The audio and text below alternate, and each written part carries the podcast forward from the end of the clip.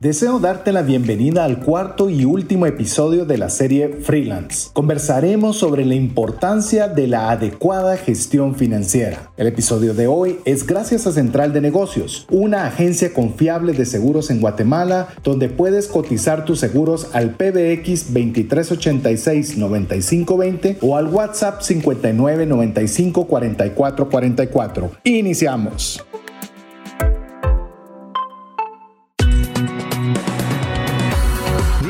Va más allá de los límites naturales. Nuestro objetivo, darte herramientas que puedan ayudarte a tomar decisiones financieras inteligentes. Somos trascendencia financiera.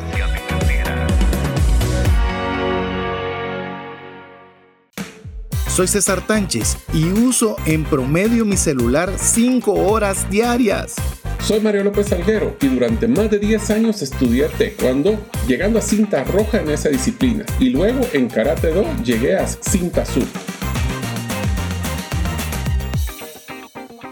Hola, te saluda César Tánchez y es un verdadero gusto poder compartir contigo un programa más de trascendencia financiera, un espacio donde queremos proporcionarte conocimientos y herramientas para tomar decisiones financieras con inteligencia pero no solo para estar bien con tu familia, tener las necesidades y deseos que, que tanto anhelan y requieren de esos recursos económicos, sino para agradar a Dios con la buena administración de los recursos y tener más que suficiente para poder compartir con una mano amiga que tanto necesite de tu ayuda. Así que bienvenido a Trascendencia Financiera, bienvenida a las personas que están apenas escuchándonos por primera vez o recientemente, pero también agradecerles a cada una de las personas que tienen una buena cantidad de tiempo estando detrás de escuchar cada uno de los programas que aquí producimos. Así que les damos la bienvenida, así como le doy la bienvenida también a mi amigo y coanfitrión Mario López Salguero. Bienvenido, Mario.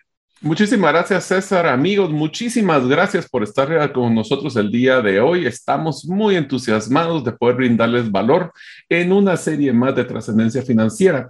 En este caso, estamos finalizando probablemente una de las series, pues un poquito más largas que hemos hecho durante el programa.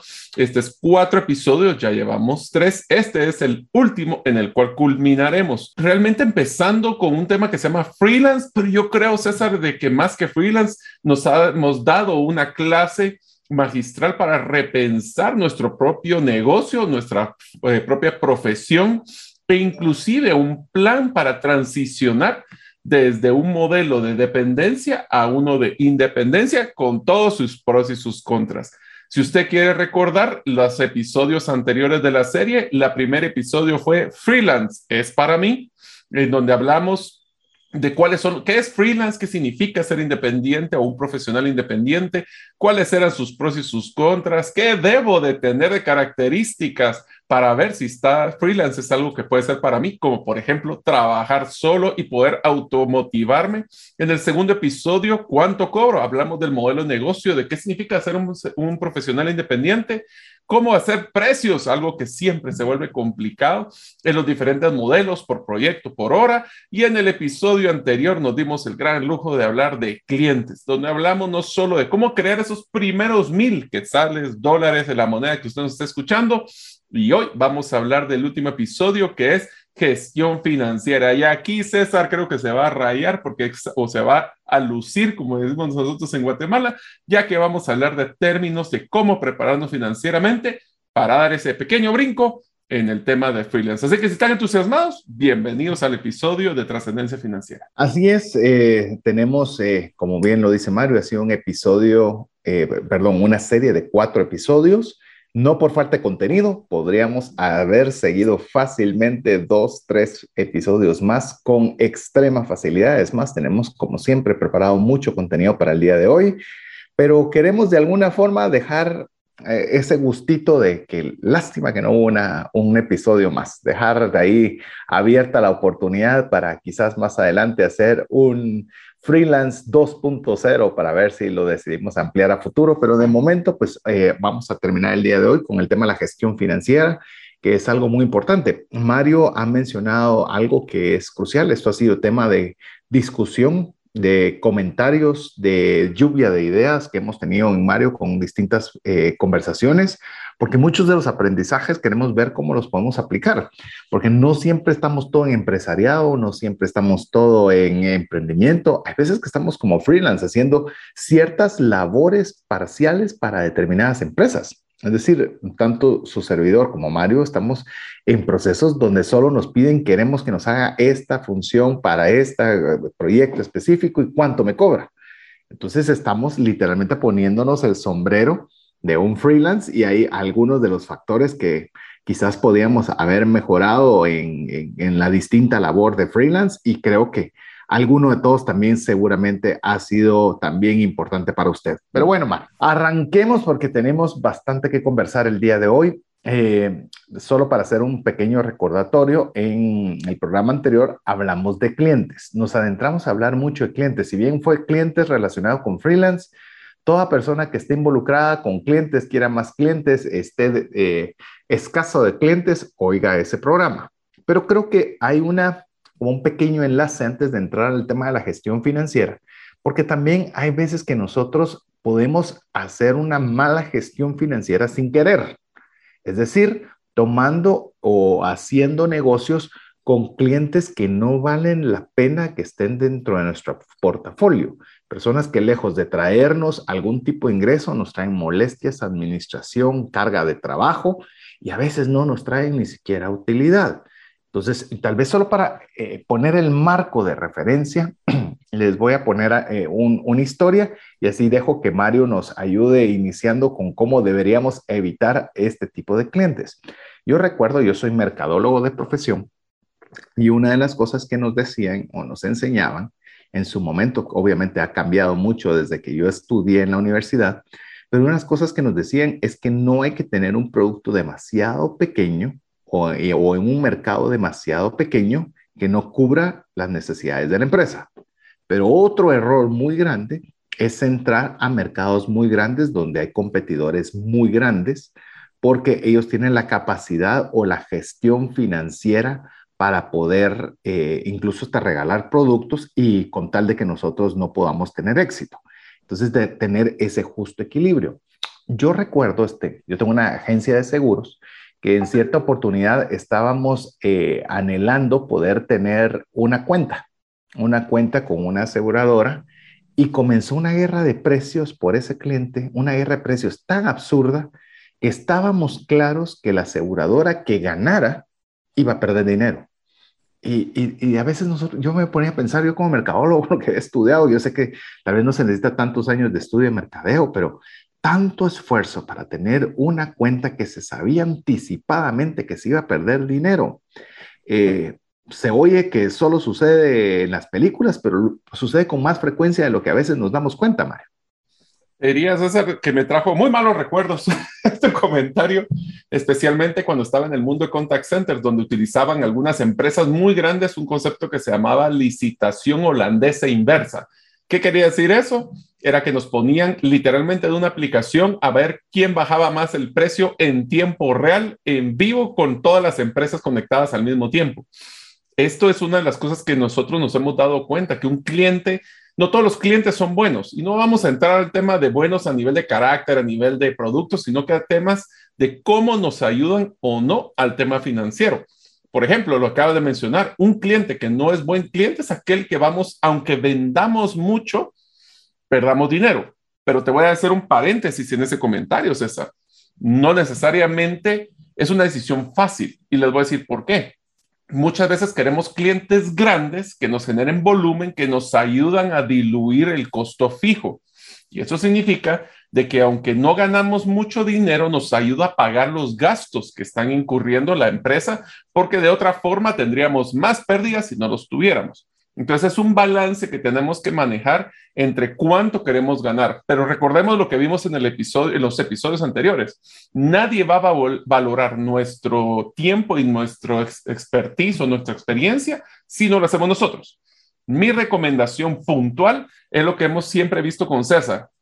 Punto. ¿Cuál es tu precio máximo que podrías cobrar? El precio de listas, si queremos llamarlo así. ¿Cuál es el precio ideal? Imagínense como que fuera una banda ¿Y cuánto es el precio mínimo, el precio de tope, donde abajo de eso realmente no vale la pena ni siquiera vender? ¿Tienen claro ustedes, o si no los tienen, deberíamos de definir cuáles son esos tres precios? 100, 120 y 80, ¿cuál sería ese precio que estaríamos buscando poder eh, vender nuestros servicios? Vos decías algo muy importante y eso es una práctica que se hace común, común en las, eh, por ejemplo, en el mercado de seguros, en el cual estás dispuesto a perder, por ejemplo, en el seguro de salud, pero estás ganando en esa misma empresa en su seguro de bienes o en su seguro de vida y entonces sumas y restas y te da positivo. Pero usualmente estamos hablando que son empresas grandes. Amigo, amiga, si usted es un freelance, eh, muy normalmente no va a tener esa capacidad de volumen, ¿verdad? Entonces, si usted eh, dice, sí, pero es que capaz que si yo no eh, me está abriendo la puerta y tal vez esa puerta me abre a otra puerta, pues si no tiene nada que hacer y dado caso puede asumir la pérdida, le animo a que lo intente. Si no, a lo contrario, tal vez vale la pena, que eso es parte de lo que queremos decir. No es fácil decir no, porque sentimos que cerramos todas nuestras posibilidades con esa empresa, con ese cliente. Quiero decirles algo, me ha pasado, por ejemplo, y les digo y, lo menciono, eh, por ejemplo, me piden algunas charlas gratuitas, por ejemplo. Y yo normalmente parte de las, de, para poder decidir si doy una charla gratuita es si es una institución que no tiene fines de lucro, para empezar. Es una de las, y tengo una cantidad de charlas en un año que estipulo con ese rubro y se acabó. Pero si es una empresa que está generando utilidades, que es una empresa que es rentable, una empresa eh, formal, llamémoslo así, que no su fin no es, eh, que su fin es lucro, pues obviamente yo debo cobrar mis servicios. Y en ciertas oportunidades he tenido que decirle a alguna de estas empresas que han requerido o querido que yo haga eh, algún tipo de charlas de forma gratuita con el llamemos, la idea de que me van a generar más volumen de personas que puedan escucharme. Entonces usted tiene que analizar si eso es algo que es importante para usted o no. Eh, si, si realmente ese empuje de volumen de imagen podría ser interesante compensarlo versus eh, algún trabajo que usted pueda realizar o no lo es. Y le digo, han habido empresas en las que les he dicho que no, y ya luego cuando tienen un presupuesto, tienen una cantidad preestablecida, me han vuelto a llamar pero con, una, con un acuerdo económico. Es decir, es difícil decir que no, pero le animamos también que hayan momentos que usted sepa que también no es malo decir que no.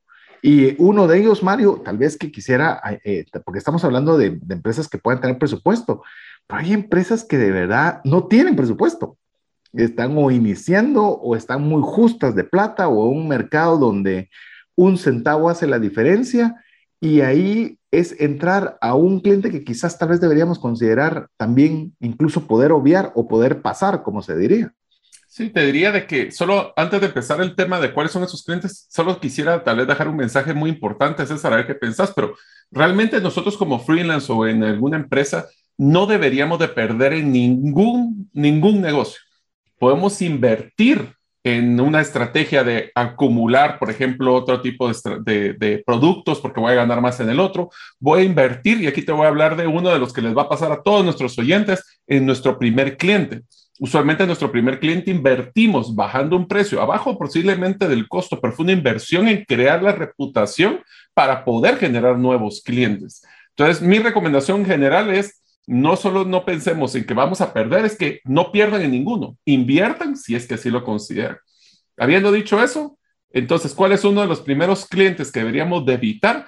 Son aquellos que, que son candidatos a no pagarnos.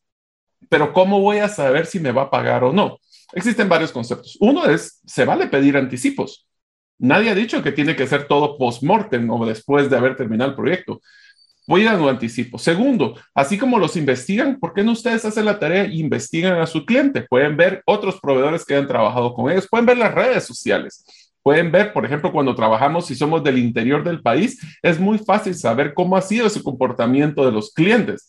¿Quién dice que no podemos hacer una investigación de nuestro potencial cliente para ver si ese potencial cliente tiene historial de no pago o de atrasos severos en sus pagos? Incluso, Mario, te voy a, perdón, decirte algo que, que, sé que duele, amigos y amigas, pero debo decírselos. Y como dijo Mario, eh, estoy entrando en un área donde, donde tengo cierta, eh, cierta experiencia. Otro que usted debería considerar que puede no pagarle es un familiar. Y sé que le dolió absolutamente lo que le dije Porque como hay confianza, o amigo de confianza, confianza razón. Entonces hay confianza, entonces disculpa, no te puedo pagar este mes. Disculpa, ya vimos que, y vamos a ver cómo es la importancia del flujo de dinero y el flujo de efectivo cuando estamos haciendo un freelance, pero puede ser un pariente, puede ser un amigo, y usted tiene pena de decirle porque es su amigo, porque es su eh, primo. su primo. Entonces tenga cuidado porque nosotros sabemos cómo son las personas. Usted puede saber que, por ejemplo, su primo eh, se caracteriza por no pagarle, pues, por no pagarle a sus tarjetas, por no pagarle al de la del tienda de la esquina. Entonces, procure, si él le pide un trabajo, procure o pueda usted estar en su libre albedrío de decir que no. Entonces, a veces lo miramos como, tenemos que verlo muy complejo, a veces vayamos bien aterrizaditos y veamos la fama, ¿verdad? ¿Qué, nombre está detrás de la persona que nos está pidiendo? Porque a veces decimos, sí, pero a mí sí me va a pagar. Eh, eh. No, a nadie le paga, pero a mí sí. Entonces ahí entramos a probabilidades. problemas.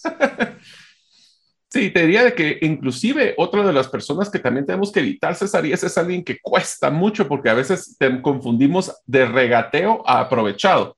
Una de las personas que tenemos que evitar son las personas que quieren pagar menos y que son esas personas, usualmente, aquí voy a tocar de nuevo otro tema sensible, son personas a veces que tienen mucho, mucho capital que dicen, bueno, o bajas o simplemente no, porque yo soy quien soy, puedo darme el lujo de, de, de bajarte tus precios tenemos que tener cuidado porque el hecho que a veces el nombre de la persona puede ser interesante para nuestro portafolio, ¿a costo de qué? Y en este caso puede ser que estemos negociando precios y hay personas que son buenos negociadores y son personas que son muy ágiles en tratar de obtener. Pero recordemos, si nosotros tenemos claro nuestro punto de quiebre, donde abajo de eso no vamos a entrar, ahí es donde podemos tener nuestro punto de inflexión y decir, mejor este ya no. Y se vale decir que no, yo sé que cuesta, Inclusive, Mario, eh, y cerrando en estos que tal vez deberíamos evitar por presupuesto, también no solo los que están tratando de pagarte lo menos posible, que ese todavía ya vemos, es una guerra en la que vamos a estar todo el tiempo siendo freelance, pero hay que tener mucho cuidado con los que pagan muy tarde, muy, muy tarde, eh, donde te dicen yo te pago 90 días está bien si es una cuenta grande, si tengo la solvencia. Recuerde que por eso pusimos hoy cuál va a ser su modelo de ahorro para poder estar eh, antes de tirarse al agua de lleno a hacer un freelance. Porque si le dice una empresa muy grande, de mucho reconocimiento, que le puede abrir muchas puertas, le dice, ¿sabes qué? Te voy a pagar a 90 días, lo podemos considerar. Eso no significa que va a tener un costo y una repercusión directa en nuestro flujo de caja y que tenemos que planificarla. Pero si va a ser un cliente pequeño que le está pidiendo eh, muchas cosas y encima le dice que le va a pagar tarde, o usted ve que le dijeron que le van a pagar en 30 días, pero siempre le para pagando en 60 y en 90, quizás vale la pena buscar otro cliente que le pueda tener menos plazo de pago. Recordemos que usted va a vivir, si usted se tira todo el agua a un freelance, va a vivir de lo que gana, del dinero que agarra y mete en su bolsillo no de lo que le gustaría tener o de lo que le ofrecen que le van a dar algún día. O que has facturado. O, sea, que facturado, no vive uno. No, uno vive, de facturas. Sí, y te diría que solo complementando, César, es bien importante que tengamos cuidado también con las empresas grandes. Y te lo voy a decir de un lado que es positivo, pero también que deberíamos tener cuidado. Cuando son empresas muy grandes y estamos manejando un buen servicio, y te lo digo porque me ha pasado varias veces, donde yo llevo al tema de improductividad a mis freelance. ¿Por qué? porque les pido ya, cuando agarramos confianza, les pido más y más y más, y a veces estas personas no tienen la capacidad instalada para hacerlo. Entonces tengan cuidado también de que si van a agarrar un cliente grande, tomen en cuenta qué recursos propios o inclusive subcontratar a otros freelance para poder cubrir una cuenta grande, porque sí he visto muchos que truenan o quiebran o no dan el servicio porque por querer quedar bien quedan peor.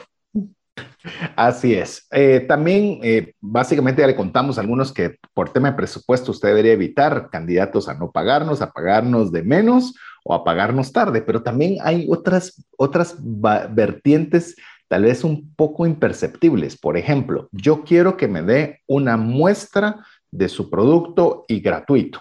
¿Ok?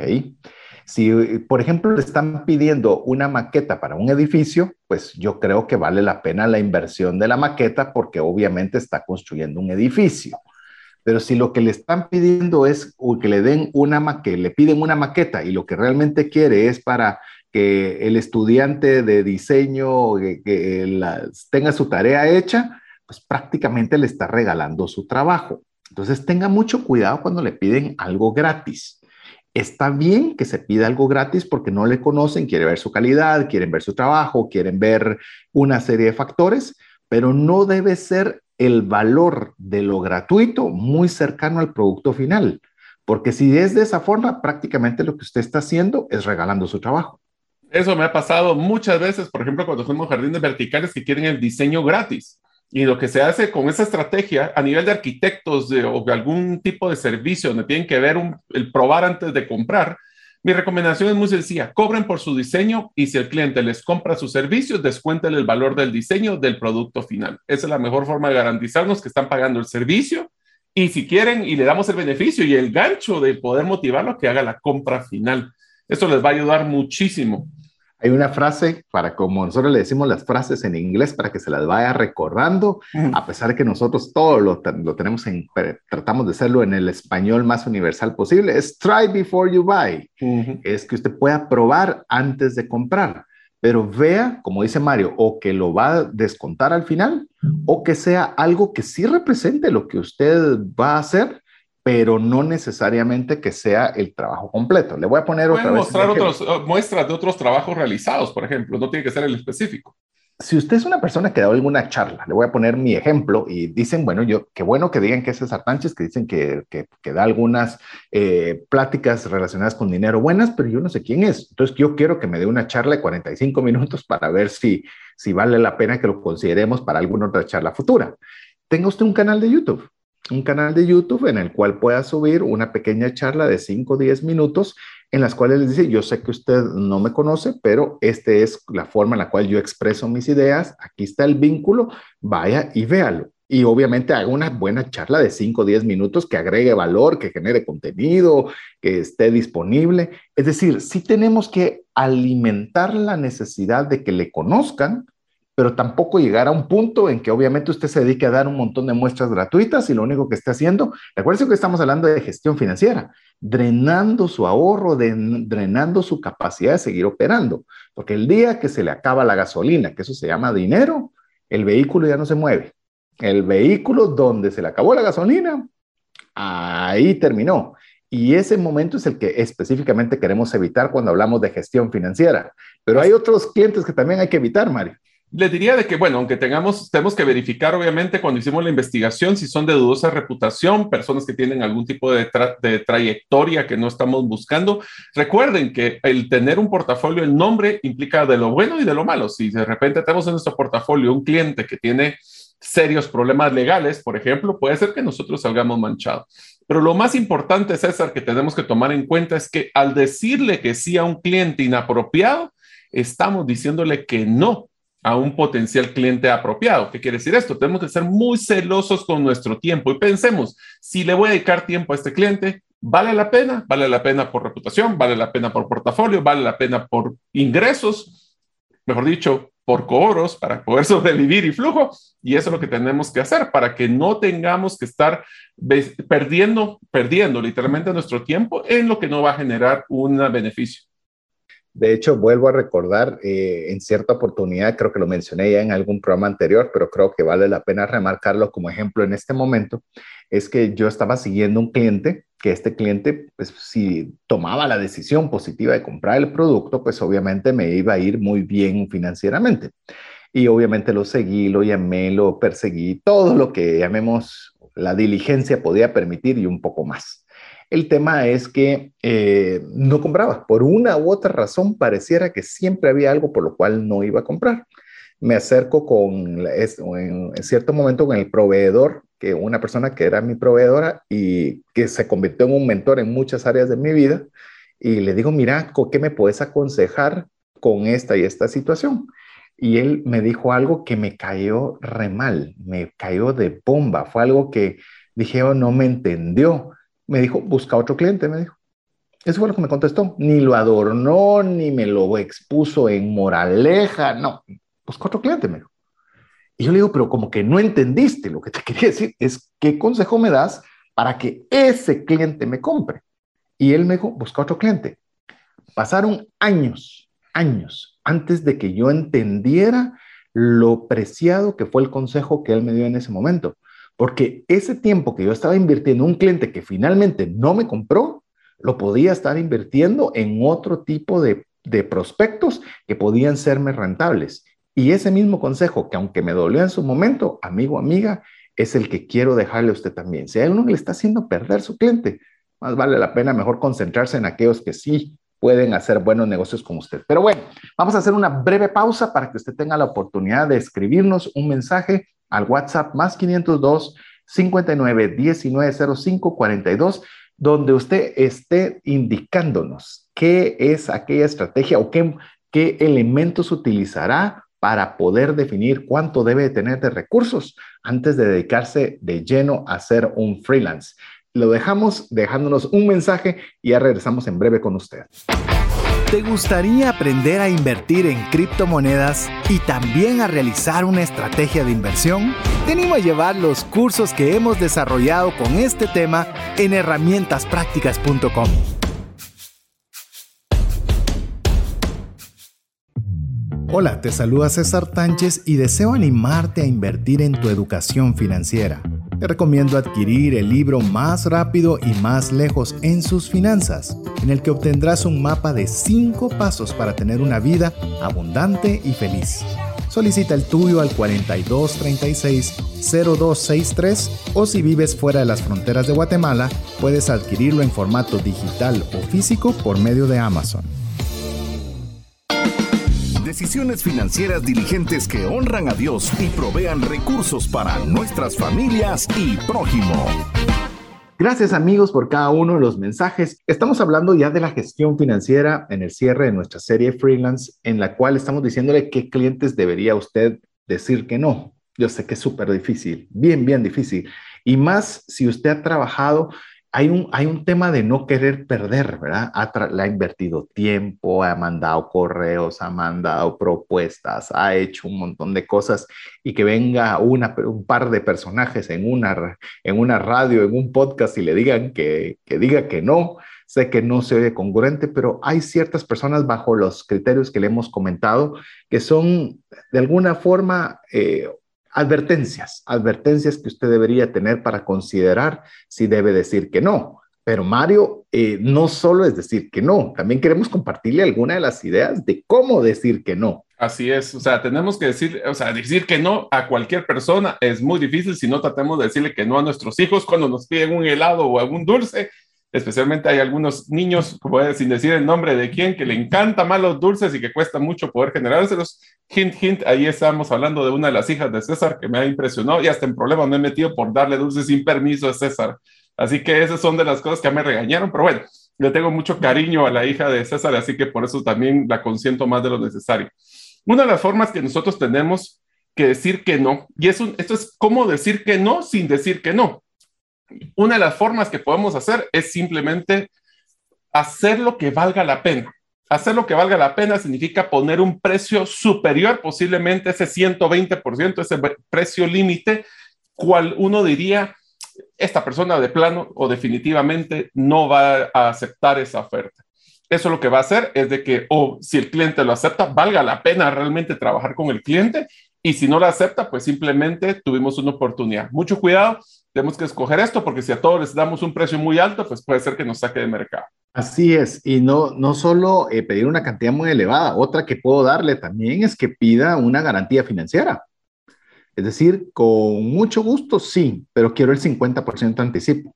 No porque yo, entonces, lamentablemente no puedo porque necesito por A, por B o por C. Entonces, una es pedir un precio más allá que valga la pena el esfuerzo. Una segunda es pedir una garantía financiera, que esa en el caso de freelance debería ser una que deberíamos procurar tener siempre, pero por lo menos en los que queremos decir que no, ese es un requisito no negociable. Así es, es que también tenemos que tener, garantizar nuestros ingresos, eso es importante. Otro puede ser lo que llamamos el endoso, lo podemos referir a otra persona, alguien que tal vez, y esa es otra cosa que también es importante, un mal cliente para mí no significa que sea un buen cliente para alguien más.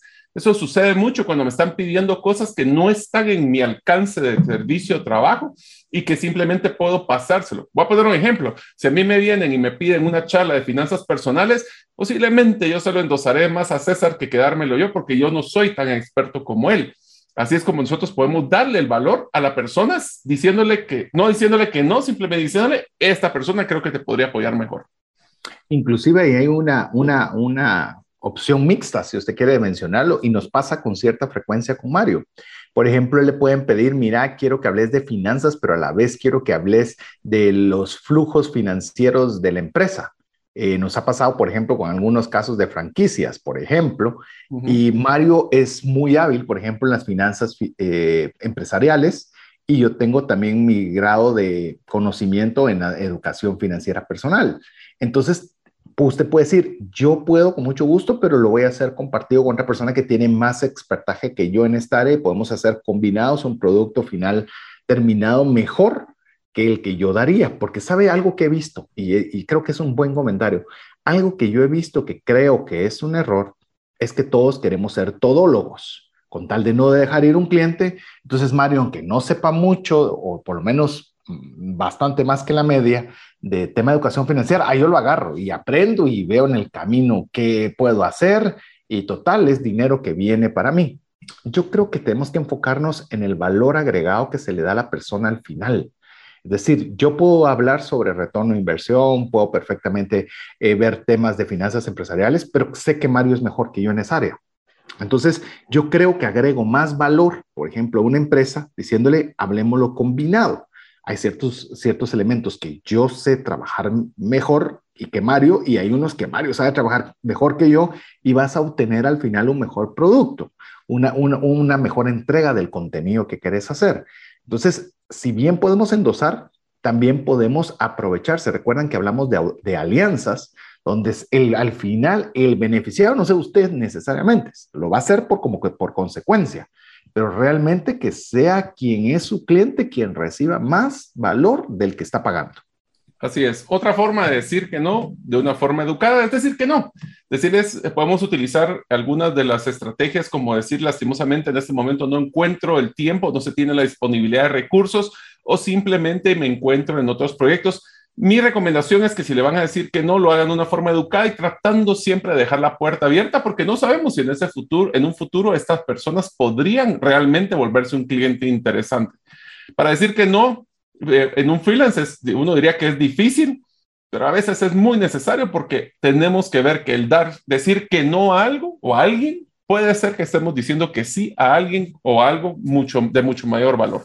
Así que eso es lo que tenemos que ver. Ahora, uno de los puntos claves que ser en un freelance, como lo hemos mencionado, es hablar de dinero. Ya lo hablamos cuando hablamos de precios, ya estamos hablando ahorita con el tema de cómo manejar clientes. Así que yo le voy a pedir a César que se luzca ahorita hablándonos de un comportamiento cíclico que todos nosotros hemos pasado en algún momento que hemos estado en un modelo independiente. Y es como a veces cuando llueve, llueve y se moja mucho y a veces tenemos muchas sequías. Así que César, ¿por qué no nos llevas a, a este ciclo que estamos evaluando? Y según yo ya me estaba luciendo con todo lo que había dicho antes, así que por lo visto todavía el nivel sigue increciendo, dirían, los italianos. Enhorabuena. No, mire, básicamente yo creo que este es uno de los factores y estamos hablándole a aquella persona que está considerando ser un freelance, no aquel que ya esté en un freelance que va a entender perfectamente lo que vamos a hablar. Esto, le digo, eh, lo he vivido muchísimas veces como empresario, como emprendedor, como freelance y yo creo que es uno, pero no lo había entendido como modelo hasta el momento de estar investigando principalmente un material que tuvimos de ConvertKit, que fue el que nos ayudó, nos dio mucha de la base de lo que estamos hablando el día de hoy, que es cómo podemos romper lo que se le llama el ciclo festín o hambre. Festín o hambre o banquete o hambre, como usted quiera decirlo. Es el, óigalo bien, el ciclo festín, festín, hambre del freelance. Eso es lo que realmente queremos hablar ahora. ¿Y qué es eso? En palabras muy sencillas, es que cuando hay festín tenemos ingresos buenísimos, ¿verdad? Estamos eh, como, como diría en la película del Titanic, I'm on top of the world, ¿verdad? nos sentimos que estamos en la cima del mundo, que todo nos pertenece, que no podría haber nada mejor y que qué genial es ser un freelance. Pero a veces sigue el, el, el ciclo, en la parte del ciclo, la parte baja, donde estamos en el ciclo del hambre, donde realmente no tenemos ingresos, donde nadie compró, donde hay muchas propuestas, hay muchas comunicaciones, pero no hay plata, no hay dinero. Entonces, esos son esos, ese manejo de ese ciclo festín o hambre es uno que tal vez es el reto o el desafío financiero más grande que enfrenta todo freelance, Mario. Sí, es que ese es, a veces nos viene, como, como les decía, ese llueve sobre mojado en lo positivo y en lo negativo. Es por eso que nosotros cuando tenemos primeros clientes existe un gran empuje para poder llegar a tener buen volumen. El problema es que ese volumen, como no estamos necesariamente en un modelo, por ejemplo, de membresías o un modelo estable, es que a veces tenemos unos picos muy grandes, hacemos varios proyectos juntos, simpáticamente, no todos van a entrar al mismo tiempo los ingresos, eh, pero vamos a tener unos momentos altos y eso seguimos invirtiendo. ¿Qué es lo que pasa aquí, César, y cómo yo lo entiendo? Es que cuando nos entran muchos proyectos, nos enfocamos en poder cumplir los proyectos y dejamos de enfocarnos en prospectar nuevos clientes. ¿Qué es lo que pasa? Cuando estamos pico alto porque tenemos mucho trabajo, dejamos, se nos olvida que hay que vender. Cuando pasan esos proyectos, tenemos que, oh, ya no tengo clientes, empezamos a vender y empezamos el ciclo cada día, cada vez más, o sea, donde nos enfocamos en una cosa y se nos olvida la otra. Y por eso es que decimos, un freelance es todólogo. Antes de que podamos ver las causas que producen este ciclo, quiero contarte una historia que es una historia de la economía conductual. En Nueva York, obviamente, son famosos los taxis, porque obviamente es una forma de locomoción sumamente normal o bastante fluida, temas de tráfico, distancias y demás. Y eh, se hizo una evaluación para ver cuándo, porque esto eh, de alguna forma podía ser una especie de, de ganancia por, por trabajo, por, por la actividad que realicen, dependiendo qué tanta actividad realizan, así es lo que ganan. Y se dieron cuenta que normalmente en los tiempos de verano ganaban menos dinero y cuando era invierno ganaban más dinero. Tiene lógica, ¿verdad? No quiero mojarme, eh, me voy en un taxi de punto A a punto B, si el día está precioso con un sol radiante, pues prefiero caminar. Entonces había esa, esa inquietud. Entonces se comenzó a evaluar a cada uno de estos taxistas para ver cómo era su comportamiento. Y se daban cuenta que cuando ganaban más dinero, que era en el tiempo de la lluvia, llegaban a su cuota que necesitaban para el día o lo que necesitaban para vivir o lo que se les pedía pues, si estaban a través de una empresa, llegaban sumamente rápido y terminaban su día temprano y se iban a su casa a descansar. Pero cuando, por ejemplo, había una temporada baja, donde tenían que trabajar, se quedaban trabajando muchas más horas para que pudieran llegar a la cuota diaria que necesitaban. Entonces eh, vino esta persona que estaba gestionando el, el estudio y les dice, ¿y por qué no trabajan más cuando hay más trabajo? Y cuando hay menos trabajo, trabajan menos. Y de alguna forma, cuando hay más trabajo es donde hay que aprovechar. Eh, pues obviamente pusieron algunos taxistas que estaban en el estudio para que hicieran esta labor y se dieron cuenta que sumando ambas temporadas, quienes trabajaban más cuando había más eh, posibilidades de hacer eh, ingresos, ganaron el 25% más que los que lo hacían de la forma convencional. Entonces, a veces nosotros incluso decimos, es que todo está yendo muy bien, descanso, qué rico. Ah, ya cumplí mi cuota, ya pagué mis gastos mensuales, todo está caminando de maravilla y agarro la hamaca y me comienzo a descansar. Cuando quizás es el momento donde nosotros deberíamos aprovechar que hay bonanza, que hay recursos, que podemos invertir y es poco a poco como vamos nosotros viendo cómo poder manejar ese ciclo festín-hambre. Así es, que es algo que si sabemos que existe, qué mejor que prepararnos. Ahora, como te digo, este tipo de esfuerzo donde nos enfocamos en una cosa y dejamos de enfocar en el otro, no existe esa continuidad, por ejemplo, en temas de inversión de mercadeo o una estrategia de ventas continuas, que es lo que platicábamos anteriormente. Y seguimos dejando, a veces cuando también tenemos la costumbre de que, bueno, ya me esforcé, me pasé bien ocupado todas estas semanas y me doy el lujo de descansar. Lastimosamente, recordemos que aquí nuestro ingreso se basa en nuestro uso de hora hombre y el descansar significa no hay ingresos. Así que ese cansancio que a veces nosotros sentimos de ese tipo de, de negocios, es importante que tengamos cuidado de, bueno, pueden descansar, pero que no sea mucho tiempo. Así es, entonces hemos visto que las causas principales de este ciclo es porque se dejó de esforzarse para poder conseguir nuevos clientes, porque nos encontramos en modo festín, y también no se mantuvo una inversión constante en mercadeo y estrategia de ventas porque no lo consideramos de forma involuntaria necesario con lo que decía Mario, y es donde quiero, quiero entrarme el tema del cansancio, es porque ser freelance es cansado. Es decir, tenemos que estar constantemente en estado de inicio. Es decir, cuando usted arranca un vehículo, no, ahorita estamos hablando de vehículo, eh, ya no es de crochet por lo menos hoy, pero no estamos hablando de un vehículo, el estartazo es lo más difícil. Incluso cuando, por ejemplo, en países muy fríos, ese es el punto de si voy a poder movilizar el auto o no, de ver si el auto enciende, porque requiere de mucha energía. Cuando se está haciendo un freelance, es un constante startazo. Es decir, arrancamos el día y ¿con qué arranca el día? Eh, básicamente con lo que yo pueda buscar el día de hoy. Que aquí, con la cantidad de personas que yo pueda contactar, la cantidad de personas que yo pueda lograr que puedan adquirir mis servicios.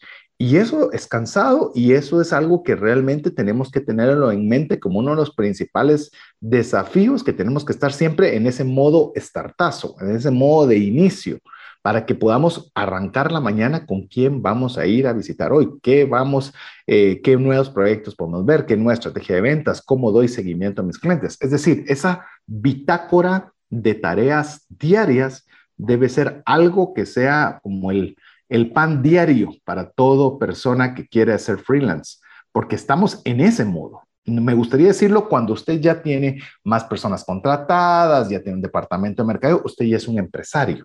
Es decir, ya, ya puede verlo desde otra perspectiva más arriba. Pero si lo estamos haciendo desde freelance, eh, cada día su propio afán, pero entrarle con ganas a cada día. Así es. Y eso lo que nos va a generar es que gotita a gotita logramos los resultados que nosotros tanto queremos. Es por eso que entre nosotros podemos decir, por ejemplo, y aquí es donde empieza un tema, César, que te quiero traer a colación, que es bien interesante, que es parte de este ciclo, y es, si nosotros queremos salir un poco de ese ciclo, tenemos que tomar en cuenta que aquí hay dos formas de poder hacerlo. Uno, generando una mayor base de clientes para que no tengamos tanto pico y caída o el otro es incrementar nuestro precio o nuestros eh, modelos de, ingreso per cápita, le llamamos así. Te voy a poner un ejemplo. Una de las cosas que nosotros podemos hacer es crecer en la cadena de valor. Si yo actualmente hago solo logotipos y hago diseño de logotipos, ¿qué tal si empiezo a hacer diseños de páginas web? ¿Qué otros productos puedo diversificar mi portafolio? Algo que hablamos mucho en el libro, para poder crear un mejor modelo de ingresos, ya sea primero, generar cierta estabilidad y la estabilidad se genera por volumen de clientes o de proyectos. Y eso es lo que nosotros podemos empezar también a considerar para que no tengamos estos picos y valles que nos hacen sufrir tanto. Los picos y valles van a estar siempre, llamemos no tan pronunciados de lo que queremos buscar, o por lo menos que la onda del ciclo sea menos volátil, como lo estuvimos conversando también en el programa anterior, que sea un poquito más estable, eh, que sea de alguna forma eh, más predecible lo que sea la forma de ingresos de nuestro, de nuestro, de nuestro freelance, de nuestro trabajo que estamos realizando. Y para ello tenemos que ver también el manejo. Ahora hablemos un poco de temas de manejos de dinero.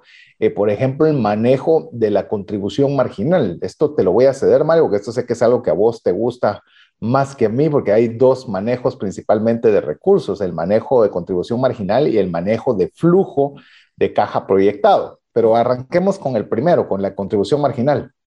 La contribución marginal es que nosotros dejamos de pensar en una venta y enfoquémonos en un cliente. ¿Qué quiere decir esto? Si yo tengo un cliente que le hice una venta de algún producto o servicio, ¿qué tal si le vendemos algo adicional para no perder esa relación que ya creé?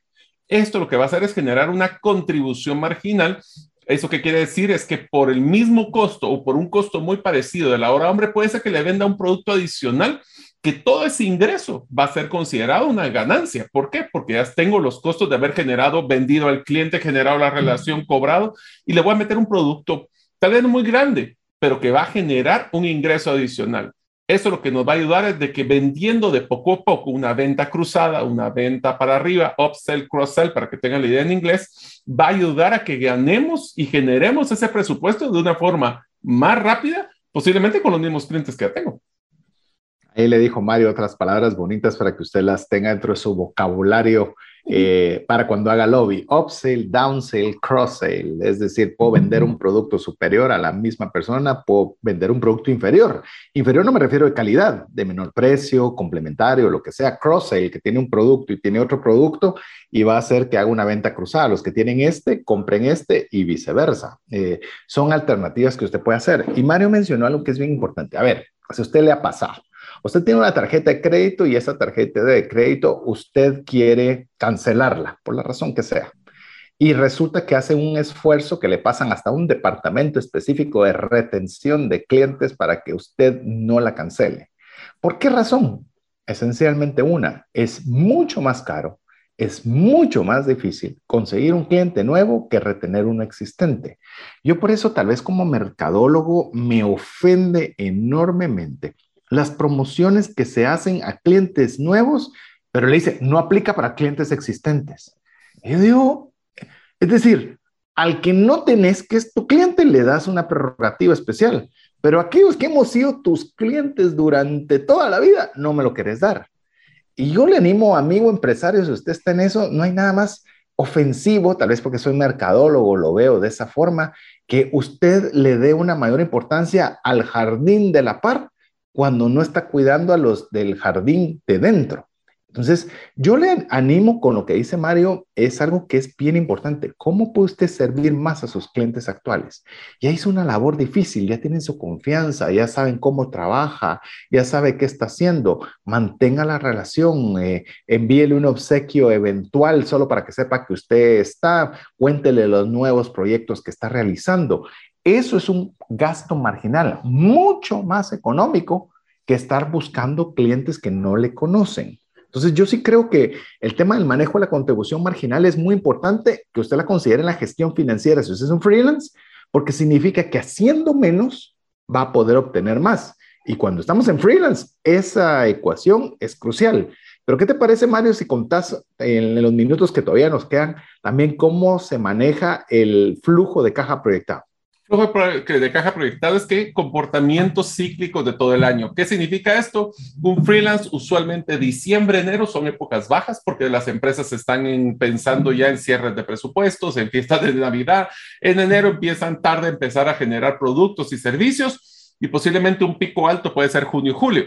¿Qué quiere decir esto? Si yo logro coordinar un modelo donde tengo clientes que me compran en todas las diferentes épocas, dependiendo de, por ejemplo, una industria de restaurantes, posiblemente va a ser un poco más estable, pero por ejemplo, una enfocada en vender adornos navideños, adivinen cuándo les va a tocar esa venta. ¿Qué es lo que queremos decir? Diversificación de portafolio implica también así conseguir, pero esa es una decisión consciente, cómo yo voy a a conseguir clientes que tal vez no van a ser los de mayor margen, pero me van a ayudar a que mi flujo de caja se mantenga lo más estable posible. ¿Cómo es un ejemplo de estos? Voy a poner dos. Uno, este se lo voy a dejar a César porque sé que le gusta contarlo, pero voy a usar uno del vivero donde nosotros trabajábamos, donde trabajo con mi esposa, donde tenemos un comportamiento muy marcado que a fin de año bajan las ventas porque las personas están pensando más en comprar regalo de Navidad. ¿Qué hacemos? Sacamos algún tipo de promoción con Pascuas, que sabemos que es un producto que se está vendiendo, o vendemos algún tipo de producto promocional como tarjetas de regalo para fin de año. Ese es el tipo de diversificación que podemos hacer en nuestros servicios. Ahora, ¿qué tal si nos contás de esas experiencias de los lancheros en Italia? bueno, tuvimos la oportunidad con Mario, por eso es cuando estábamos preparando el contenido salió este ejemplo que para compartirlo con ustedes brevemente es que fuimos a una isla en Italia, eh, tuvimos la oportunidad de hacer ese viaje algunos años atrás y pues eh, contratamos una persona que nos diera la vuelta por la, en su lancha, nos diera la vuelta por la isla. Íbamos tres parejas, lo cual fue genial porque en su lancha pudimos ir tranquilos, cómodamente y, y vivir esa experiencia fenomenal. pero al ser obviamente un país en el cual el frío es cuestión importante, la isla en, verano pues obviamente es fantástica, pero hay tiempos de invierno muy fuertes. Si le preguntamos que qué hacía en la temporada de invierno, y su respuesta fue fácil y nos hizo reír porque nos decía que lo único que hacía era, mirar fútbol. En invierno, ¿qué haces? Solo veo fútbol. es decir, de lo que podía hacer en las, otras, estaciones era de lo que podía contar los recursos para cuando realmente su servicio no era un servicio que fuera viable por temas de clima. Pero ¿qué tal si esta persona, y eso es donde queremos llegar nosotros, está bien que usted trabaje lo suficiente, tenga ese colchón de seguridad para poderse mantener en los tiempos de vacas flacas, pero ¿qué tal si aprovecha ese tiempo? Es decir, ¿por qué no él monta una página de internet en la que dedica tiempo y recursos para hacer un pre-booking o poder vender sus servicios de lancha durante las temporadas? Él no va a poder vender en invierno, perdón, no va a poder prestar su servicio en invierno, pero sí puede vender en invierno. Es decir, quizás tal vez dedicándole la mitad del tiempo al fútbol y la, otra mitad a preparar su página web, a comenzar a hacer descuentos si lo compra anticipado. Es decir, hay formas en las que él podría obtener ingreso por flujo de caja proyectado en el caso de que incluso esté viendo fútbol y su servicio no pueda ser operado porque el clima no lo permita. Así que son un par de ejemplos, pero que le pueden ayudar a darle ideas para poder hacer usted una adecuada gestión financiera en el tema de freelance. Así que vamos a ir a una pausa. Veamos mensajes importantes para usted. ¿Te gustaría aprender a invertir en criptomonedas y también a realizar una estrategia de inversión? Te animo a llevar los cursos que hemos desarrollado con este tema en herramientasprácticas.com. No permitas que una enfermedad o fallecimiento inesperado destruya la economía familiar. Contrata un seguro de vida, gastos médicos o de bienes con expertos. Cotiza el tuyo al WhatsApp 5995 4444. Tener seguros es una decisión financiera inteligente. Mensajes vía WhatsApp 502 59190542. Gracias a cada uno de los amigos que nos están escribiendo, amigos, cuando digo amigos lo digo general, pero si usted amiga quiere que lo digamos particular, amigo, amiga que nos está escribiendo, agradecemos cada uno de los mensajes. Queremos decirle que incluso con lo que mencionábamos en el segmento anterior de los clientes actuales y los clientes, eh, los prospectos a buscar, nosotros queremos mucho a las personas que están en nuestra comunidad nos invertimos en poderles ayudar. Por eso les damos las gracias a los que están recién eh, siendo parte de trascendencia financiera, pero estamos absolutamente agradecidos con los que ya por años vienen siguiéndonos, vienen eh, siendo parte de esa comunidad de trascendencia financiera. Así que bienvenidos a cada uno de ustedes. Apreciamos que ustedes dediquen tiempo en su crecimiento personal, específicamente en la forma de trascender financieramente, de generar más ingresos. Lo admiramos y queremos ser una pequeña un pequeño grano de arena que podamos contribuir en, ese aspecto. Así que estamos hablando sobre el ciclo festín-hambruna. Y hay algunas estrategias, Mario, que podríamos compartir con la audiencia para poder de alguna forma evitar que sea, no evitar el ciclo, pero evitar que sea muy pronunciado cada fase del ciclo. Bueno, eh, totalmente. Y es que, lo que queremos es estabilidad en lo más posible. Uno de los temas que podemos manejar, y aunque te parezca algo simpático, es incrementar tus precios. Incrementar tus precios se queda miedo, por supuesto que da miedo, porque ¿qué tanto voy a perder mercado? El hecho es de que si nosotros estamos a veces con precios muy bajos, pues la percepción de valor puede ser muy baja. Subir tus precios y hacer una propuesta de valor diferenciada. Recuerda lo que les hemos dicho varias veces, amigos. A falta de una percepción de valor de, por parte del cliente, te van a comparar por el precio más bajo. Trata diferenciándote. Y esa diferenciación puede empezar también basado en precios, lo cual eso nos va a generar una mayor rentabilidad y posiblemente nos va a dar una mejor estabilidad y sostenibilidad en el tiempo. De hecho, está, está ya sabe usted que en Estados Unidos hay estadísticas para todo. Y ellos han establecido claramente que la mayoría de freelance cobran menos de lo que deberían. por ese temor. Por ese temor de, que no estoy cobrando, eh, estoy cobrando mucho, capaz que por eso no me contratan, y ese temor hace que su precio sea subvaluado.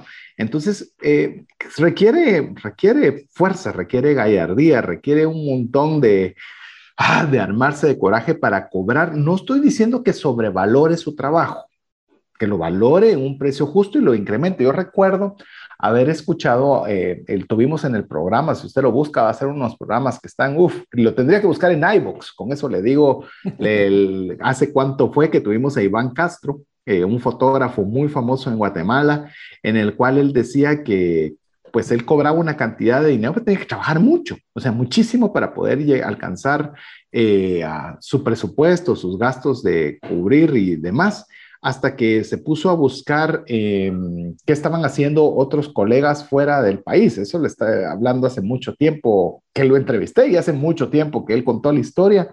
Y él decía que los consejos más claros era que sea el que más cobre a nivel del más famoso de tu país. Él decía, pero eso cómo? O sea, eso no va a ser posible. Y dice que decidió probar, dijo, total, no tenía ni clientes, no tenía nada que perder y decidió hacerlo y se dio cuenta que más empresas querían contratarle porque de alguna forma les daba cierta seguridad saber de que pues si cobraba bien era porque seguramente tenía un buen trabajo que realizar. Inclusive Mario, te comento, eh, uno de los factores que se dicen, por ejemplo, en el caso de las, de las criptomonedas, ya que estamos hablando que tenemos un, un incentivo del libro para nuestra audiencia para que participe el día de hoy, eh, se dice que cuando el valor, por ejemplo, de Bitcoin, eh, sea, voy a hablar, medio millón de dólares, va a ser más atractivo para los inversores de fondos de inversión hacerlo, porque ya se habrán dado cuenta que fue un activo que ya perduró, que ya es más estable y ya les dará más confianza, pero te das cuenta. Es decir, uno diría, no, hombre, si ellos deberían invertirlo ahora. No, el factor a veces confianza va muy relacionado también a que puedas tener ese incremento de valor y ese incremento de valor te va a dar el cash porque vas a, vas a poder hacer más con esos recursos para poder invertir en tu freelance. Así es. Entonces, también, de nuevo, diversificación de portafolio. Yo sé que esa palabra estamos hablando, pero es que nos sirve para criptomonedas, así como nos sirve para planificar nuestros ingresos dentro de freelance una de las cosas que también tenemos que estar claros es de que tenemos que definir nuestro plan. ¿Cómo voy a generar ingresos? ¿Dónde los quiero? ¿Dónde quiero asignar mi tiempo? Y para eso tenemos que planificar también el año con temas como inversión. César y yo les contamos en esta serie que tuvimos la mala suerte de tener una, ¿cómo se llama? La obsolescencia planificada donde se nos daña equipo al mismo tiempo o donde se vuelve ya improductivo, especialmente con actualizaciones de software, las computadoras, y tenemos que meterlo tenemos que meter pago de impuestos, tenemos que hacer nuestro plan de ingresos y egresos y así como nuestro plan de flujo de caja, ya que si no, la tormenta perfecta va a ser cuando el cliente se atrasó, es el momento donde tienen que pagar impuestos. Entonces tenemos que planificar, eso lo sabemos muy bien, y es por eso que si nosotros no podemos predecir nuestras utilidades o planificarlas, estaremos a la disposición de ver qué nos cae o qué nos llega. Y eso no es una forma sostenible de tener un buen negocio. A ver, tenemos que tener, concentrarnos, es decir, hacer un freelance, volvemos a lo mismo, hay que hacerlo todo. Principalmente si usted viene de una empresa o está en una empresa donde usted hace una gestión laboral y obtiene una remuneración económica cada mes, usted hace una pequeña parte de lo que todos los colaboradores hacen para llegar a un producto final y usted pueda tener su remuneración. Pero en el caso freelance, usted lo tiene que hacer todo. Y algo cuando uno lo hace todo es de que uno comienza a dedicarle mucho tiempo y mucho esfuerzo a muchas actividades administrativas, planificación, eh, yo qué sé decirle, que, que todas ellas son claves y vitales, pero le comenzamos a restarle importancia a, para mí, la más importante, cómo vamos a generar recursos. O sea, ¿qué tenemos que hacer para hacer ventas? Mire, usted puede tener cualquier cantidad de problemas administrativos, pero si hay ingresos y hay ventas, hay forma de poderlos solucionar, pero si no hay ventas, no hay ingresos. Y si no hay ingresos, de balde sirve que usted tenga el mejor plan de la historia, que usted tenga el mejor producto disponible, sirve de poco si no hay ventas. Yo creo que algo que es bien importante y debe ser punto de conversación constante y perenne con usted mismo, con mí mismo, ya teníamos rato de no llamar a mí mismo, es cómo puedo hacer para vender más, qué estrategia de mercadeo puedo hacer, cómo puedo conseguir más clientes, cómo puedo generar mejor mi gestión de cobro. Voy a poner una historia acá. En cierta ocasión, mi hija pequeña, todavía es chiquita, la que mencionaba Mario, que la consintió dándole dulces, eh, decidió que quería generar ingresos, que quería comprar algo. Y en eso vino mi esposa, le dio un producto específico que sabía que podía serle interesante a los, a los niños del condominio. Le dijo, aquí está el producto, si tú quieres venderlo, este es el precio y aquí lo vendes en tanto y esa diferencia es tuya inmediatamente, lo cual me sentí muy contento porque requiere su gallardía ir a tocar, a tocar a la puerta de otra casa y ofrecer los productos y venderlo y demás. Y comenzó a hacerlo y regresó muy contenta de que había vendido todos los productos. Y yo, el papá más orgulloso de ver que tuvo la, el coraje de hacerlo y hacerlo solita y hacerlo dispuesta y comenzamos, bueno, danos, aquí venía la gran enseñanza, ¿verdad? Del flujo del dinero y cómo se va a utilizar Sorpresa, sorpresa, hacía falta dinero. Entonces, eh, llamemos por, siendo pequeña y demás, había vendido bien, pero había sido hecho mal a la gestión de cobro, o alguien no le cobró, o alguien le pagó de menos, o al llevar su bolsa y dejarla por allí, puede ser que algo se ha perdido, volado, etcétera. Entonces, yo creo que una versión muy sencilla, a veces podemos estar haciendo nosotros ese error también, que eso es parte de la gestión comercial y el flujo de dinero y la gestión financiera. No solo basta vender, no solo basta entregar, tenemos que hacer una adecuada gestión de cobro, porque al final, recuerden, lo importante es, como en el caso de mi hija, qué dinero había en esa bolsa. Porque si esa bolsa arrojaba que faltaba dinero, podría ser que toda la labor que se hubiera hecho no tenía una repercusión financiera positiva por alguna de esas partes de gestión que no lo hubiéramos hecho. Eh, desenlace sí salió positiva mi hija y fue una oportunidad a enseñarle de cómo tenía no solo que vender, sino también a cuidar el dinero. dice que regresamos al punto, no hay mal pagador, solo hay mal cobrador. Eso nos dice un poco nuestra vida, ¿verdad? Entonces, cuando hablamos de la administración de tu ingreso, que es lo que estamos platicando, procura que sea lo más consistente posible. Si tú no crees que el cliente va a poder pagar de un solo golpe o te quieres garantizar tus ingresos de una forma anticipada, trata de conseguir pagos parciales. Eso nos va a ayudar a que no sea un solo golpe y no tenga esos picos y valles que tanto mencionabas, sino que lo puedes ir diluyendo en varios pagos. Como paréntesis, en todos los proyectos que yo he hecho, usualmente son tres a cuatro pagos los que saco para diluir ese gasto. Define cuál es tu política de crédito y recuerda, tú no eres banco, Así que si vas a financiar, que tenga propósito, que el cliente al principio sea el contado y con la confianza y la recurrencia posiblemente les vas a dar dando crédito, ya que así vas a poder generar un flujo constante.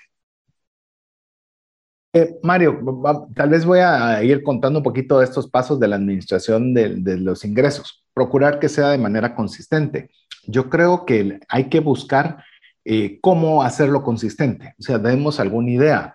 Eh, por ejemplo, si usted es una persona que hace diagramación de libro o hace correcciones de sintaxis y ortografía, busque quién constantemente está haciendo esa labor.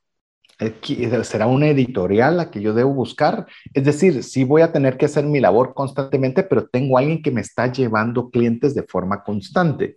Entonces usted puede tener una predictibilidad de ingresos. Sigue siendo un freelance, pero tiene alguien que le está eh, pidiendo ese servicio o ese producto de manera constante. Entonces, no solo se preocupe por ver a quién le vendo, quién me puede generar o a quién mis servicios puede serle útil de forma recurrente.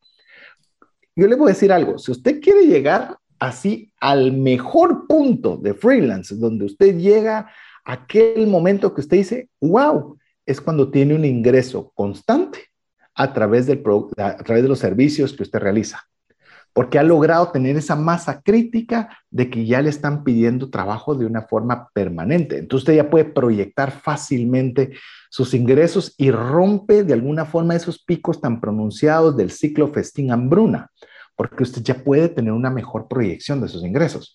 Y no hay nada más sabroso, digo, no hay nada más sabroso que cuando usted llega a ese punto y usted sabe que los gastos del próximo mes están cubiertos porque tiene los recursos producto del trabajo constante y permanente que le está llegando, pero hágalo intencional. es cierto que puede llegarle de pura suerte, pero procure buscar qué cliente no solo necesita esta vez, sino qué cliente necesita esto muchas veces, en la cual yo pueda suplirle este tipo de, servicio. Yo le puedo decir algo, he estado, eh, a diferencia de Mario, Mario ha estado la mayor parte de su vida en el ámbito mm, empresarial y hasta ahora es que está, eh, llamemos eminentemente por su cuenta. Yo lo he estado constantemente en esto y buscar a aquellos clientes. Yo le voy a decir un, ejemplo, por ejemplo, en mi área de seguros, por ejemplo, en esa área específica. Eh, por ejemplo, hay productos que pagan una cantidad de comisión muy alta, muy alta al inicio y nada de, o nada o muy poco después. Y obviamente se vuelven muy atractivos de vender pero estábamos constantemente buscando, constantemente buscando, constantemente buscando, porque eran, eh, llamemos, eh, festín hoy, hambruna mañana. Pero me di cuenta que había otros productos que pagan una cantidad estable, que no era alta, pero que pagaban de una forma perenne. Entonces dije, ok, necesito cubrir mi presupuesto, necesito estos que dan una comisión importante en, en la primera venta, pero debo construir la base para que cuando tenga la suficiente base, ya pueda tener un ingreso que esté entrando de una forma permanente y que me dé esa tranquilidad de poder tener un ingreso consistente. Yo le digo, esa parte, eh, me, enfoqué mucho en esta, aunque Mario mencionó otras que son bien importantes, pero le digo, esa es la meca, ese es el punto a llegar. Usted da una asesoría, ¿qué tal si consigue un contrato de un año en lugar de una asesoría por una actividad? Y usted dice, yo te voy a dar este servicio durante un año por este número de horas y te voy a cobrar tal cantidad al mes. Usted ya garantizó un ingreso consistente y permanente por un año. Ese es, una, ese es algo bien importante, no es fácil, pero es algo que debería estar en nuestra cabeza para, para que podamos tener esa tranquilidad financiera para seguir operando. Así es. Y para poder también tener esa tranquilidad, como menciona César, tenemos que conocer nuestros números. ¿Qué quiere decir esto? Tenemos que conocer de cada hora hombre que nosotros estemos facturando o que estemos cotizando, qué porcentaje va a ser, por ejemplo, para impuestos. Porque va a ser impuestos que va a ser tema de flujo, o si puede ser gasto puede ser flujo. ¿Qué porcentaje va a ser para temas de depreciaciones de activos o gastos de operación? ¿Cuánto me voy a pagar? Y aquí viene un error, César, que no hemos mencionado. Usualmente, cuando hacemos el proceso de pasar a freelance, no nos ponemos salario, lo cual es un error grave. Nos tenemos que pagar a nosotros mismos porque si no, simplemente damos por hecho de que yo soy un costo hundido. Y eso no es sostenible en el tiempo. Entonces, ¿cuánto le voy a pagar al freelance? Que ese es externo soy yo pero por lo menos tengo bien claro qué porcentaje y cuánto es lo que debería dejar de utilidad para poder tenerlo como ahorro o como un fondo de inversión para renovación de equipo en un futuro, por ejemplo. Incluso te diría, porque este es un pensamiento, como me ha tocado vivirlo mil veces, ¿verdad? Entonces, de alguna forma puedo sentirme identificado con cada parte y usted puede decir, pero ¿cómo voy a poner un salario si ni siquiera tengo una venta? O sea, ¿cómo voy a poner un salario de lo que ni tengo? Por lo menos póngalo porcentualmente. Es decir, de cada freelance que yo realice, va a ir X porcentaje que es el costo, X porcentaje que debo pagar por haber facturado, X porcentaje que va a ser para la reinversión del negocio en mercadeo, en ventas o en lo que fuere, y este porcentaje me queda a mí. Pero lo debe hacer no solo platicado, dividido. O sea, este dinero, lo de los 100 que ingresaron, yo solo me puedo quedar con 25, 50, lo que sea que usted vaya a poner. Todo lo demás se va a ir a cada uno de las áreas que Mario mencionó, porque si no, a lo contrario, nos gastamos todo. Y resulta que entonces tenemos que pagar impuestos y no tenemos. Y le digo, los impuestos no nos los quitamos. Es decir, el que gana, el único que gana en todo tipo de negocios, ese, son los impuestos. Es lo único. Ese no pierde. Ese no pierde. Gane usted o pierda usted, los impuestos hay que pagarlos. Entonces hay que estructurarlos, hay que tenerlos separados. Igual si usted dice, ah, pero voy a invertir en, sepárelo de una vez porque si no lo hace, todo dinero que entra a su bolsa, usted le encuentra camino. Y recuerde, entonces ahí es donde vienen los ciclos de festín hambruna. Nos quedamos sin invertir en mercadeo, sin invertir en ventas, sin invertir en todas las, llamemos, para tener el auto en pleno funcionamiento. Resulta que entonces nos quedamos sin gasolina, ya no tenemos clientes que visitar, nos cortan el teléfono, ya no tenemos internet y ahí la cosa se pone bien complicada. Así que yo le animaría a que usted haga ese porcentaje, alguna cantidad de la utilidad, una cantidad para poder pagarse usted de lo que, del fruto de su trabajo, otra cantidad de impuestos, otra cantidad de gastos de operación y una de reinversión, que usted pueda decir, esto es para mercadeo y ventas. Mire, mercadeo y ventas, hágalo muy sencillo. Supongamos que Mario es un cliente potencial y yo creo que él tiene la capacidad de poderme ayudar, invítelo a comer, invítelo a comer. Y ese es un gasto de venta.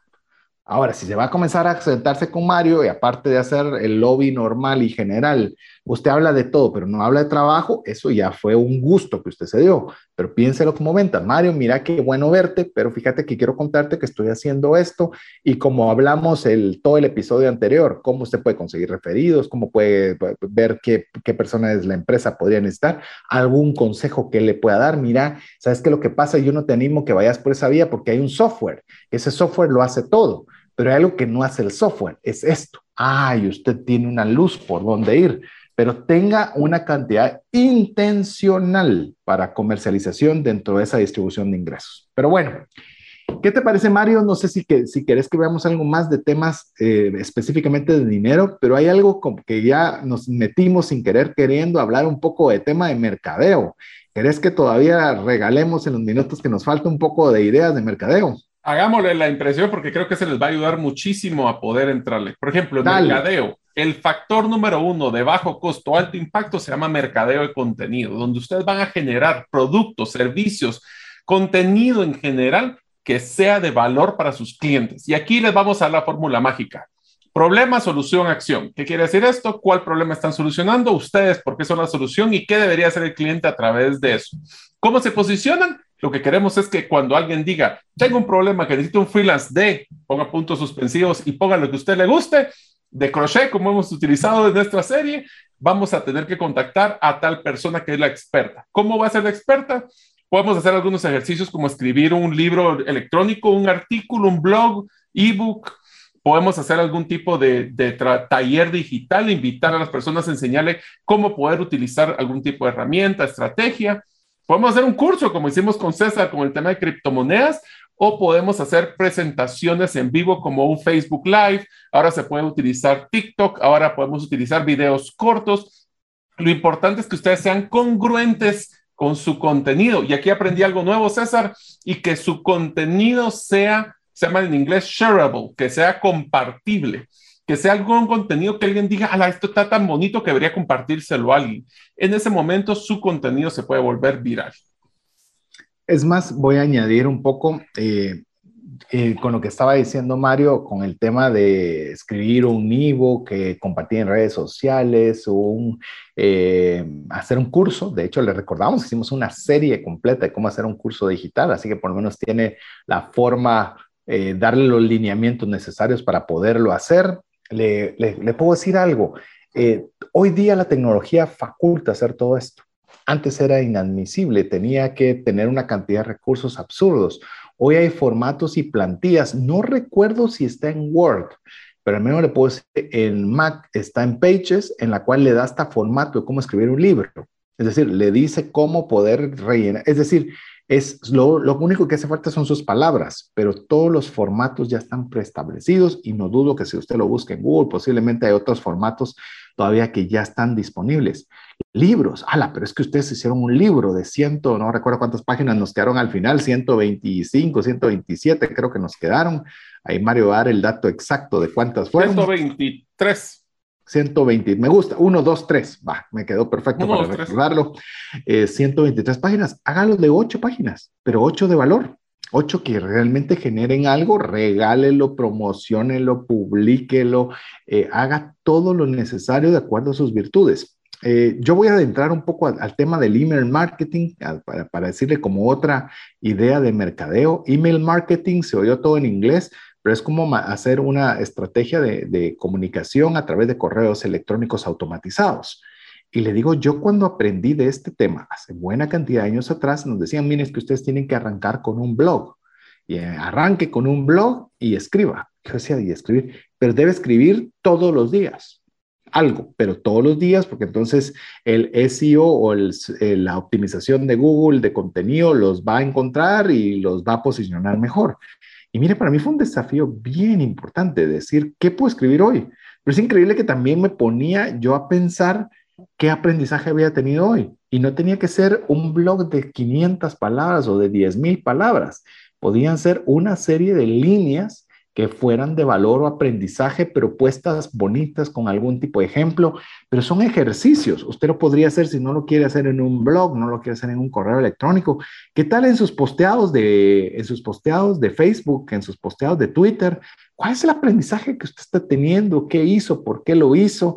Y comienza usted a generar esa inercia. Obviamente no le estoy diciendo que sea su diario, pues, sino que lo haga de acuerdo a su freelance, cómo este producto ayudó, eh, cómo pudo haber sido mejor para otras personas. Y voy a cerrar ahí, si no, me extiendo mucho y sé que Mario todavía quiere compartir algo antes de que acabe el programa.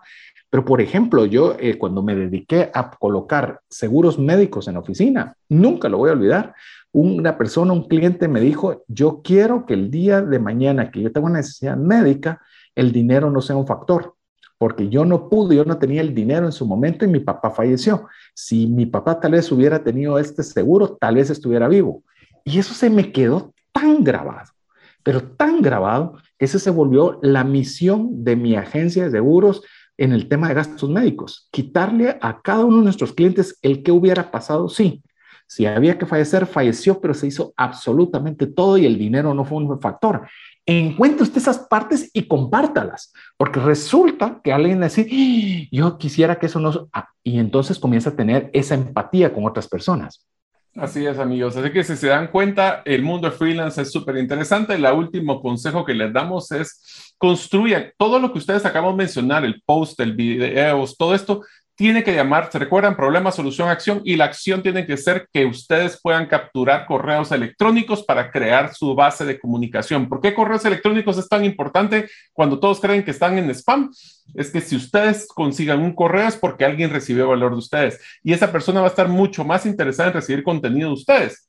Para eso existen muchísimos temas como crear tu listado de comunicación, automaticen, amigos, freelance, nuestro tiempo tiene que estar en temas productivos traten de automatizar. Ahora existen plataformas de centavos que pueden automatizar el proceso de recibir los correos, mandar los correos. César y yo utilizamos diferentes plataformas, pero realmente no nos ponemos a mandar un correo uno por uno, sino que tratamos de personalizarlos en una forma automatizada. Traten de crear series de correos donde la gente los conozca, donde les demuestren interés donde tengan el gancho para tomar decisiones y comprar algún producto o servicio y principalmente que tomen acción. Al final del día, un freelance, amigos, es un servicio que da valor si ustedes dan valor primero antes de pedir valor. Así es, y el valor es importante y esperamos cabalmente con lo que hemos estado expresando haberle ayudado que usted pueda tener esa mejor gestión de los recursos, de que usted logre que ese ciclo festín hambre, ahora ya lo puede usted decir, ahora ya se oye bonito, son las palabras que nos gusta, hay veces que nos escriben, nos dicen el APC, nos dicen eh, cabalmente eh, problema, solución, acción, ya, ya que se vuelvan parte de su vocabulario que creemos que le agrega valor, le hace verle más profesional, le hace saber como una persona que tiene conocimiento y eso es lo que nosotros queremos, poder sumar a sus vidas. Así que, como si nada, se fue el final del programa, así que Mario, te doy la oportunidad de despedida. Amigos, muchísimas gracias por habernos escuchado en probablemente una de las series un poquito más largas que hemos hecho en trascendencia financiera, pero se han dado cuenta lo interesante que es a través del modelo de freelance evaluar hasta nuestro modelo de ingresos propios a nivel de manejo de nuestro propio negocio. Y les invierto a que, los invito a que traten de invertir en conocer este mundo de freelance. ¿Por qué? Aunque ustedes no estén pensando pasar a ser un freelance, en algún momento pueden tener la necesidad de contratar uno. ¿Qué mejor que haber evaluado lo que características que ustedes ya conocieron de un buen modelo de freelance?